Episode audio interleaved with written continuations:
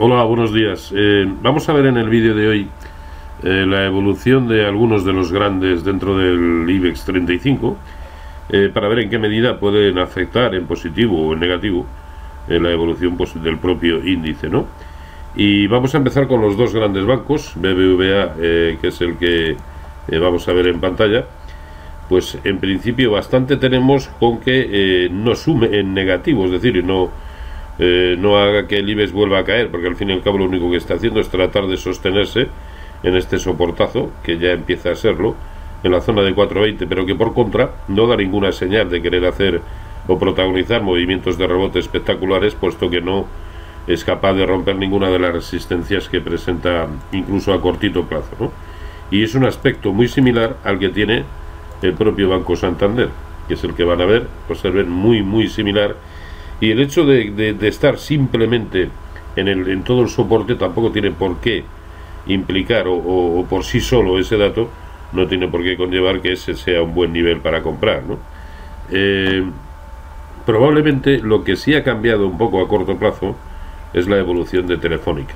Observen, Telefónica que sí eh, está haciendo cosas distintas a las que ha hecho en cualquiera de los momentos que ha tenido durante toda la gran caída que lo trae sin solución de continuidad desde 7.45 y sí acaba de romper ayer precisamente una resistencia la que plantea los entornos de 6.10 y se aleja, parece, de la zona de, soporte. Luego, este sí es uno para tener en cuenta y en la medida en que incluso acabe en positivo, probablemente sea un título a poder incorporar para pensar en un rebote, nada más, ¿eh? nada de vocación de permanencia ni, ni nada semejante, porque el escenario general hoy por hoy no da para ello, ¿no? Pero sí para pensar en que pueda protagonizar movimientos de rebote hacia la primera de las resistencias, que es un objetivo, digamos, muy tonto, la zona de 6.27, pero sí como para ir a buscar eh, alguno de los eh, niveles de Fibonacci de lo que ha sido la última caída y como objetivo, digamos, más lógico plantearíamos esta zona de 6.46, que es el 0,382% de Fibonacci.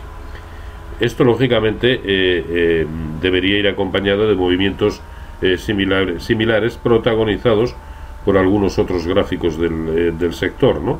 Y este, por ejemplo, es el, es el caso de Telecom Italia, observen, a corto plazo un gráfico muy similar tratando de romper resistencias, eh, cosa que ya ha hecho, porque observen que aquí esto fue un precio de cierre, no, perdón, de, de apertura, no de cierre, o bueno, un buen nivel por encima de 0.46, además ha rebotado donde tenía que hacerlo, en un soportazo, de medio, de medio plazo.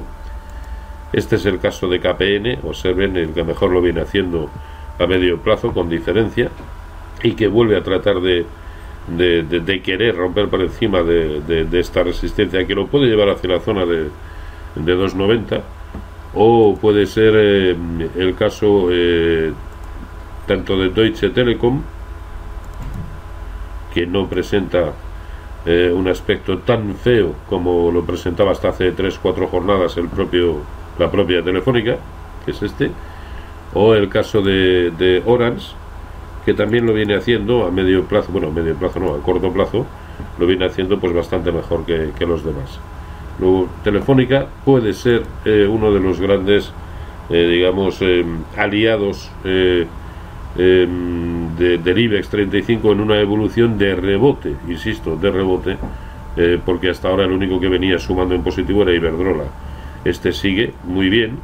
Inditex eh, al menos no resta, pero no es capaz de romper por encima de esta tremenda resistencia, observen, esa resistencia de 27.60, si es capaz de romper por encima, probablemente sí va a sumar y bastante eh, para, para ver un IBEX eh, con un rebote eh, interesante. Eh, pero mientras tanto, pues bastante tenemos con que no protagonice movimientos similares cada vez que hay que tocaba esta resistencia, como sucedía con anterioridad, ¿no? Así que vamos a observarlo. Pero ya digo, probablemente Telefónica pues sí sea uno de los que, ya digo, a poco que hoy cierre en positivo, pues a lo mejor es un título que mañana perfectamente podríamos incorporar con esa, con, con esa perspectiva de rebote. ¿De acuerdo? pues en principio nada más. Como siempre, feliz día y feliz salud. Eh, y feliz negocio, perdón. Eh.